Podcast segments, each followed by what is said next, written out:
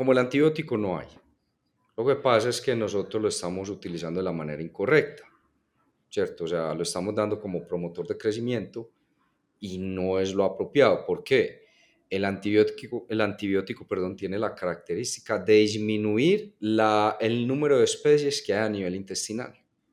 Y obviamente ya yo les mostré con mis manos que es la importancia de la diversidad, o sea, me disminuye la diversidad microbiana, esperando a que esa diversidad microbiana que me esté quedando es la que yo considero importante para mi producción. Normalmente no lo es. ¿Por qué? Porque las bacterias que eh, van quedando son las que desarrollan la mal llamada resistencia microbiana. Bienvenidos a Avi Podcast, una línea directa con los principales referentes de la industria avícola. Avi Podcast solo es posible gracias al apoyo de empresas innovadoras que creen en la educación continua. El ANCO es ver crecer a nuestros animales con salud. Favor Animal Health Corporation. Animales saludables, alimentos saludables, un mundo saludable. Síguenos en redes sociales y Spotify para tener acceso a información de calidad, continua y de acceso gratuito. Si vienes del episodio anterior, sabes que, tal y como te lo prometimos, hoy continuaremos con la segunda parte del episodio. Si te perdiste la primera parte, no dejes de escucharla antes. Sí, definitivamente cualquier cosa que afecte también como la digestibilidad de, de los alimentos y la absorción de nutrientes son cosas que el huésped deja de, de absorber y muchas veces va a influenciar qué población bacteriana es la que va a aprovecharlos y a crecer. Ese es un gran problema, incluso también ciertas creencias que bajándole el contenido de eh, monosacáridos solubles, en este caso glucosa y fructosa, a los animales para evitar que que pronto que se pongan un poco obesos o, o, empiezan a almacenar un poco más de grasa en las canales, hay que bajárselas y empezarlas a meter un poquitico más de fibra. Obvio, por, por el costo-beneficio, pues es mucho más económico o más rentable desde el punto de vista económico meter un poquitico más de fibra. Pero yo debo conocer qué tipo de fibra estoy ofreciendo. O sea, cuáles son los componentes, porque dependiendo de los componentes que yo tenga, puedo llegar a, a deducir qué tipo de poblaciones bacterianas van a crecer en tracto posterior, porque obviamente en intestino delgado no se van a utilizar. ¿Eso a quién le va a quedar de sustrato eh, nutritivo? A las bacterias del tracto posterior, donde se encuentran principalmente las bacterias patobiontes, las no deseables, E. coli, salmonella, em, ayúdame, ¿qué otra? Eh, Campylobacter, todas esas, que siempre están tratando de colonizar el intestino delgado. ¿Por qué? Porque la población empieza a crecer y quieren migrar a otros nuevos horizontes para tratar de sobrevivir. Ya es donde empieza la batalla entre las bacterias del intestino delgado, que están caracterizadas principalmente por eh, la familia de los firmicutes, versus la de los bacteroidetes, donde en los firmicutes encontramos lactobacillus, bifidobacterium, algunos streptococos, que acidifican esa parte de ilion antes de, de comunicarse con, con ciego y colon. Eso es lo que tenemos que pensar. ¿Qué puedo ofrecer en el alimento para tratar de evitar todo este tipo de complicaciones en el intestino? Incluso en el momento de realizar necropsias bajo manejo comercial en los sistemas de producción avícola, que para mí son los más estresantes del mundo. Ahí empezamos, ¿cierto?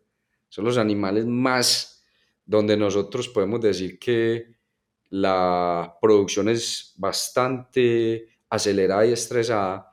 Uno puede notar en cuando hace la técnica de, de la, pues, la técnica del sacrificio para realizar biopsias, uno ve que lo primero que yo miro siempre es intestino. Como les dije, a pesar de que no soy veterinario, pero uno puede dar su opinión y nota uno una pared intestinal, yo creo que todos lo hemos visto. Eh, uno hay veces ve animales y sin notarle algún tipo de signo clínico, uno se da cuenta que la pared del intestino es como muy delgada, eh, casi como transparente, no es de un color bonito. El contenido intestinal, uno puede notar como pequeñas eh, eh, puntos, eh, ¿cómo se llaman? Petequias, creo que se denominan petequias. puede haber un poquitico de hemorragias, líquido, un moco que no es normal. Fuera de eso, el intestino tiende a ser un poquito resistente, pero uno lo coge en la mano y se revienta. Y lo más importante, no es sino buscar dónde está el animal y uno puede encontrar heces de consistencia no anormal, eh, de consistencia normal, perdón, con un color diferente, un olor diferente, algunas veces con sangre. Y nosotros no necesitamos tener en cuenta la metagenómica ahí para saber qué bacterias o qué es lo que está pasando, de pronto qué bacterias sí. Y también es muy importante porque dependiendo del tipo de, de, signo clínico, nosotros lo debemos asociar con el tipo de bacterias que, que posiblemente hay ahí. ¿Cómo me doy cuenta? Con análisis metagenómicos. ¿Y cómo crecieron esas bacterias? Gracias al, al, al, sustrato que yo estoy ofreciendo. Entonces, ¿a quién van a regañar? A la persona que hace los alimentos. Esa es la cadena evolutiva. Y yo lo vivo en carne propia, pues mi formación es nutrición.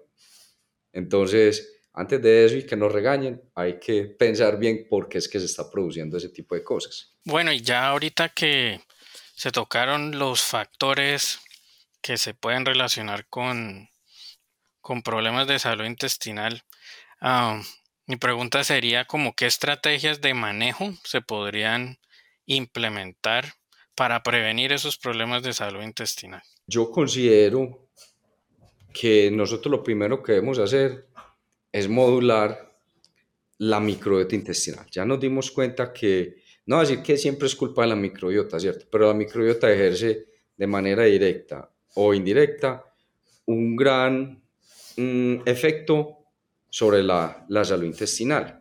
Y hay muchos factores que pueden afectar la microbiota.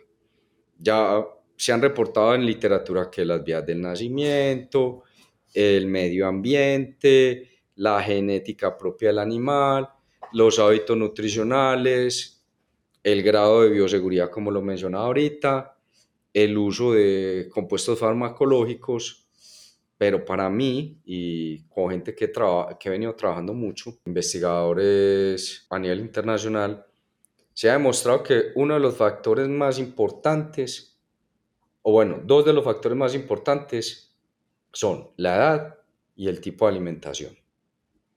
¿Por qué la edad? Porque definitivamente al momento de, la colonización y el desarrollo de la microbiota es fundamental desde animales neonatos hasta que llegan a su momento de madurez fisiológica. Debemos tratar de que la colonización sea con las bacterias más apropiadas o destinadas al objetivo productivo que yo quiero. Y esto tiene que ver principalmente con la diversidad que haya. Entre más bacterias de todo haya, para muchas personas, me incluyo ahí, es mejor. ¿Por qué? Llega un punto en el cual, eh, lástima que no pueda mostrarles, ¿cierto? Pues llega un punto que yo nazco con estas principales familias, estas cinco familias. Y entre ellas, dependiendo del segundo factor, que para mí es fundamental, que es el alimento, puedo modular estas familias y entre cada familia hay diferentes especies.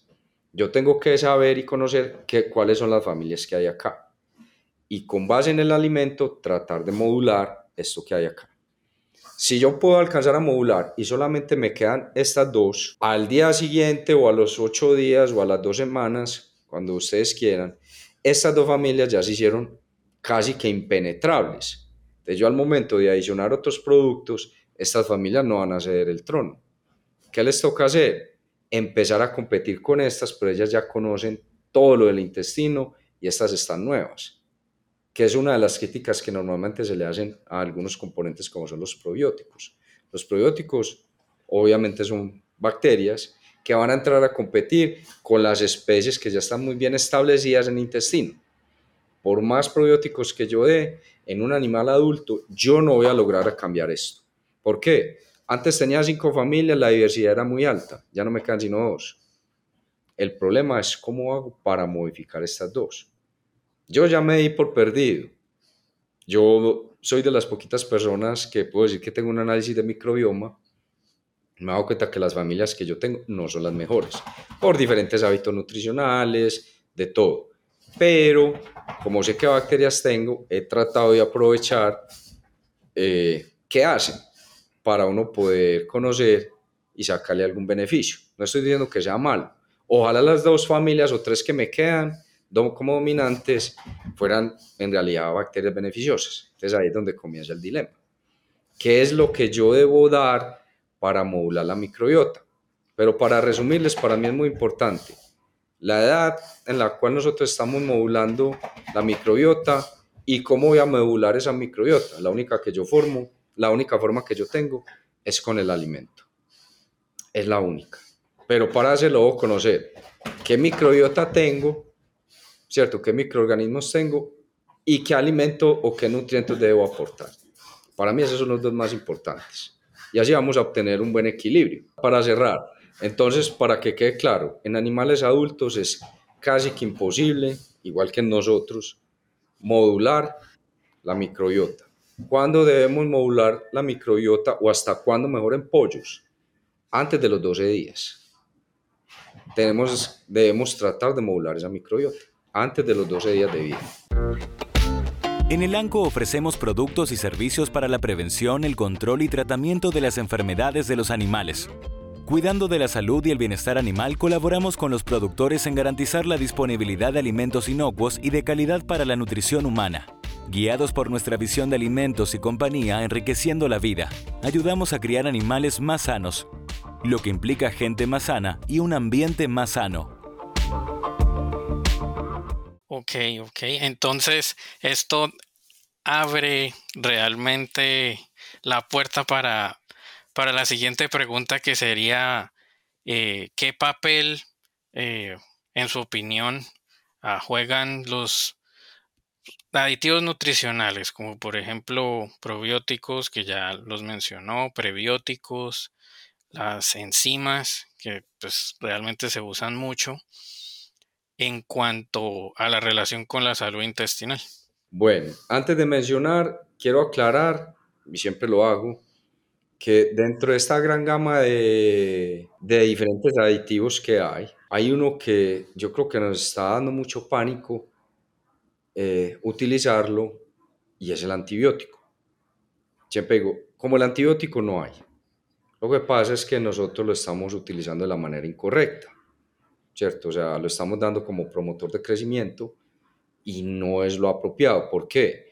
el antibiótico, el antibiótico perdón, tiene la característica de disminuir la, el número de especies que hay a nivel intestinal.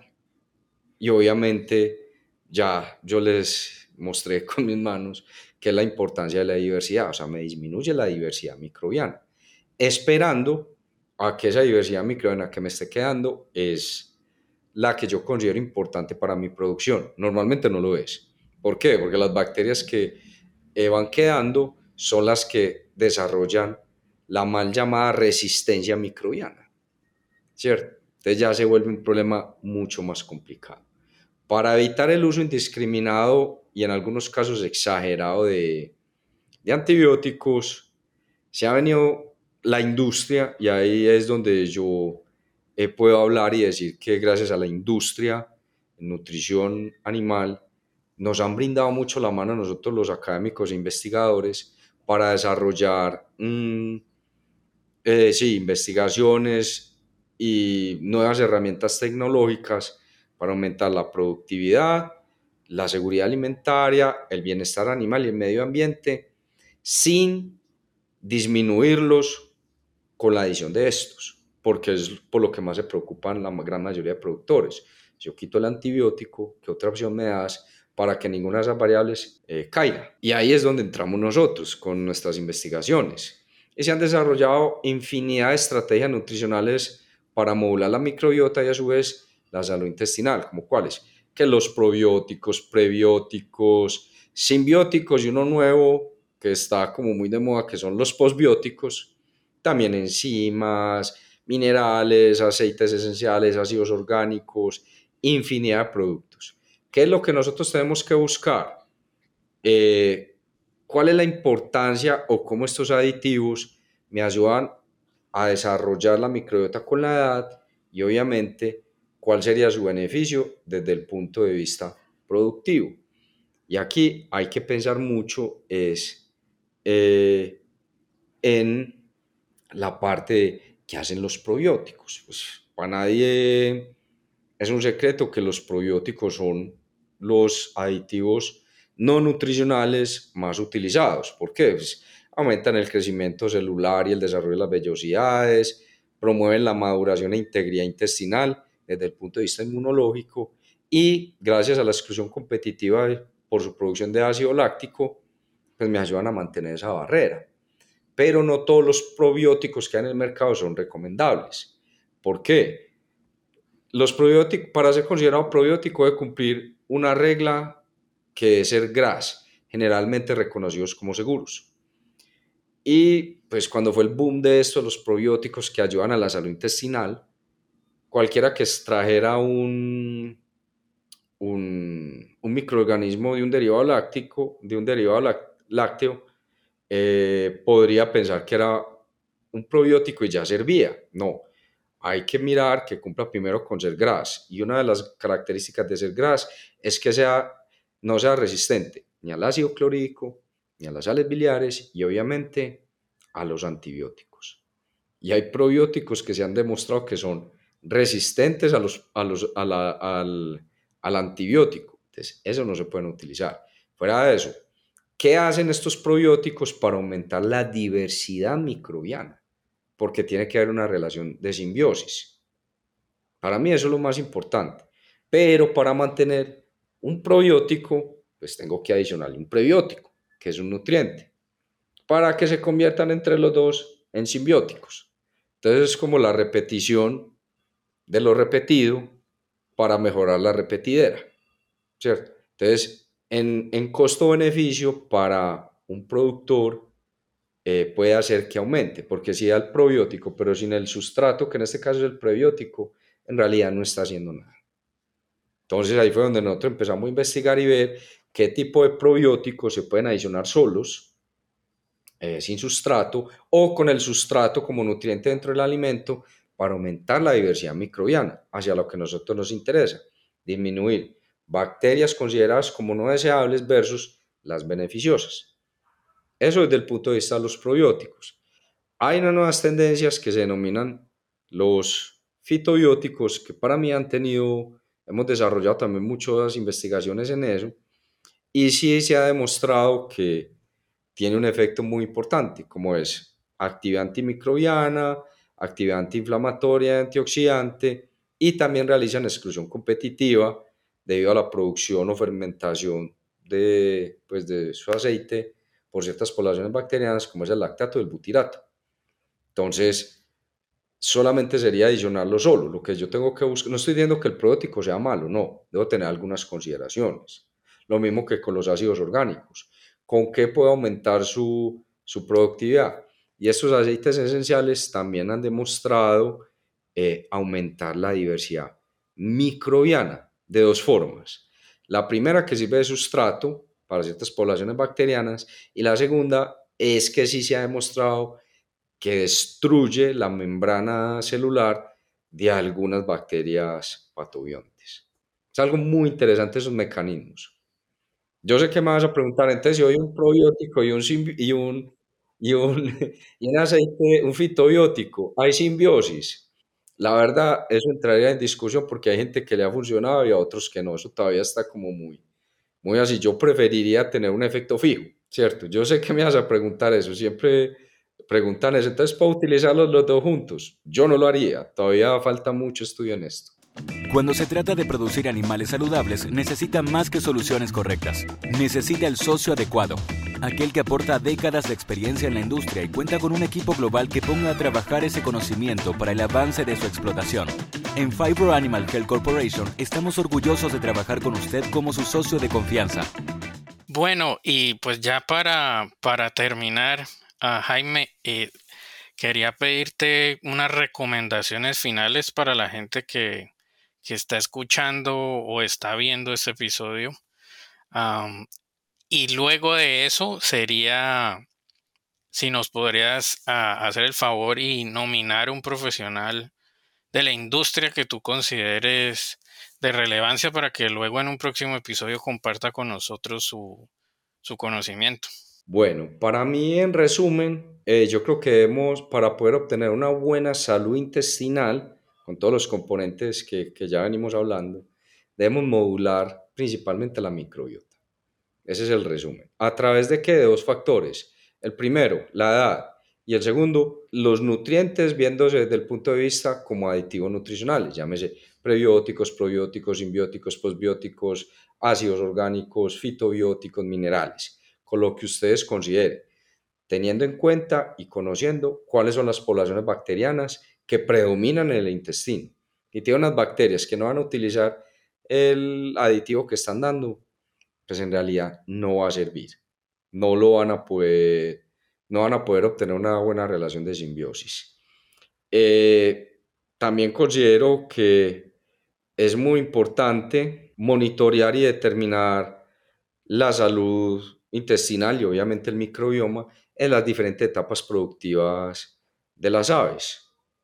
Y ah, hay algo que yo sé que es algo complejo, pero me gustaría mucho tener en cuenta ahorita que vos hablaste del estrés calórico, evaluar los diferentes efectos ambientales sobre el desarrollo de esta, de esta población microbiana. Me parece muy interesante, o sea, cómo este factor, que es el estrés calórico, me afecta a las poblaciones bacterianas y cómo esas poblaciones bacterianas me afectan el estrés o me lo pueden modular. Es algo que siempre lo he pensado y cómo se manifiestan los parámetros productivos. No tengo mucha experiencia, pero podemos hacer cosas bastante interesantes. Y por último, establecer eh, algo en lo que nosotros venimos trabajando hace 3, 4 años, que son los biomarcadores. ¿Qué son los biomarcadores? Son algunas sustancias que me facilitan, eh, sustancias o moléculas fácilmente medibles que yo puedo relacionar con ciertas poblaciones bacterianas. Entonces puedo deducir si este, si este componente aumenta o disminuye, qué está pasando con la modulación microbiana. Están aumentando o disminuyendo con base en lo que yo le estoy ofreciendo en el alimento. Entonces, como todo el, todo el ciclo ahí, todo el círculo de integración de una forma más definida y que nos podría aumentar esa sinergia en la obtención de información. Y pues como siempre, muchas gracias. Esas serían como mis consideraciones. Eh, disculpa, mil disculpas por adelantado, estoy algo afectado de la, de la voz, le conté a Juan, un poco resfriado. Eh, sé que soy demasiado histriónico y de pronto los puedo afectar, pero como uno no se ve, uno no se ve qué está haciendo. La pantallita es muy chiquita, entonces uno no se ve. Eh, pero de verdad quiero agradecerles por la oportunidad de, dejarnos contar qué estamos haciendo aquí eh, en Colombia, en que venimos trabajando. Eh, como les dije, esto no son investigaciones o desarrollos tecnológicos de manera local, venimos trabajando con gente de fuera del país, con los investigadores de renombre, eh, tratando de demostrar qué estamos haciendo y en qué vamos, en, en pro de la producción animal. Entonces, muchas gracias por la, por la invitación a los oyentes eh, de este podcast. Creo que también salen video, entonces a los que nos ven también, muchas gracias. Para mí es más que un honor. Y pues si se quieren comunicar conmigo, pues me pueden escribir o no sé, ahí aparece toda mi información. Y ya, muchas, muchas gracias a vos también, Juan. Obviamente a todos los integrantes de tu equipo. Y ya. Como me gustaría recomendar a una persona que conozco desde hace muchos años, es profesor en la Universidad de la República de Uruguay y eh, su nombre es Sebastián Bramillasca, una persona que ha venido desarrollando mucho la avicultura en un país tan ganadero, ¿cierto? que para nada es un secreto, eh, que pues a mi manera de ver hemos realizado ciertas investigaciones, estamos mucho en contacto, parece que es una persona muy apropiada para eh, este podcast para este programa de podcast, eh, con todo lo que tiene que ver de pronto con, sí, con la avicultura, a nivel de, de Uruguay o del sur de Sudamérica. Lo recomiendo sin lugar a, sin lugar a dudas. Vamos a, contactarlo para que, para que participe y, y, y, y, en lo posible hacer un episodio con él, que comparta con nosotros. Pues ahorita, uh, muchas gracias Jaime por tomarse el tiempo de compartir con nosotros y nos estaremos viendo. Es, ojalá en alguno, en algún evento. No, yo creo que más fácil puedo ir a saludarlos allá a Arkansas. También, bienvenido. Tengo muchas cositas que hablar con, con vos y obviamente con el doctor Telles, que son casi que de la casa, que son personas que tienen mucha experiencia en estos temas. Y compartir, unirla. Así será, la colaboración es, es esencial para salir adelante en, en cualquier cosa relacionado de cualquier tema. Pues muchas gracias Jaime y nos estamos hablando. Muchas gracias. Si te gustó este episodio, no dejes de compartirlo con otros profesionales para que más personas puedan tener acceso a la palabra de los principales referentes de la industria avícola.